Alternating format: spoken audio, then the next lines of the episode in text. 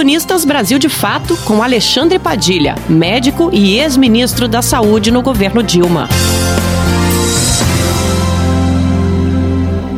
Com ou sem Bolsonaro, vacina para todos já.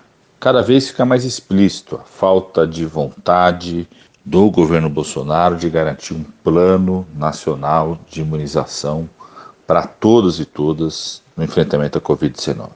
Bolsonaro não se esforça para isso porque é um negacionista em relação às vacinas. Não à toa, 2019 já foi o pior ano do Programa Nacional de Imunização deste século. Bolsonaro não investe nisso porque não quer investir mais recursos na área da saúde. Quando fala de crédito de 20 bi, a primeira coisa que ele diz é que muita gente vai querer ganhar dinheiro com esse programa de vacinas, ao invés de falar da importância para a saúde, inclusive para a economia, de vacinar toda a população.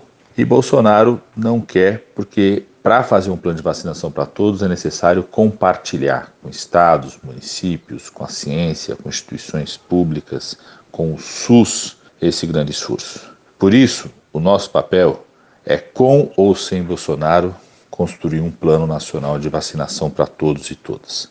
A semana que passou, foi uma semana de avanços importantes em relação a isso. No espaço do Congresso Nacional, aprovamos uma emenda à Lei de Diretrizes Orçamentárias para 2021, que cria uma ação própria para vacinação da Covid-19, exigindo que o governo federal separe recursos próprios para isso e estabelecendo como meta a vacinação de toda a população até o final de 2021. Toda a população apta a receber a vacina Está lá como regra para o orçamento de 2021.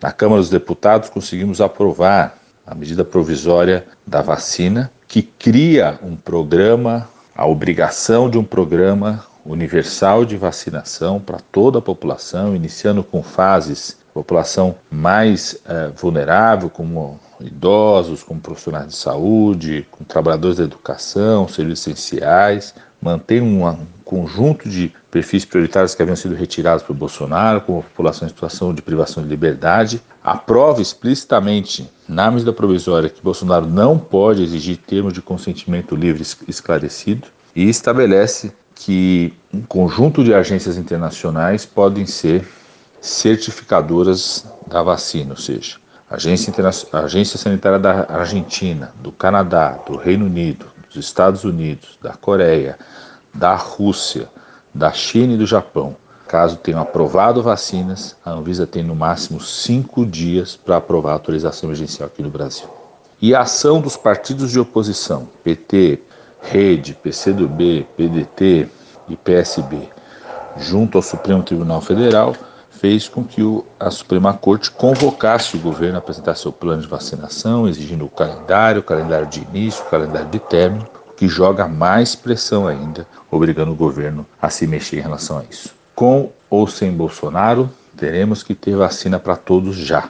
Cada um pode fazer sua parte em criar instrumentos para que isso possa acontecer no Brasil.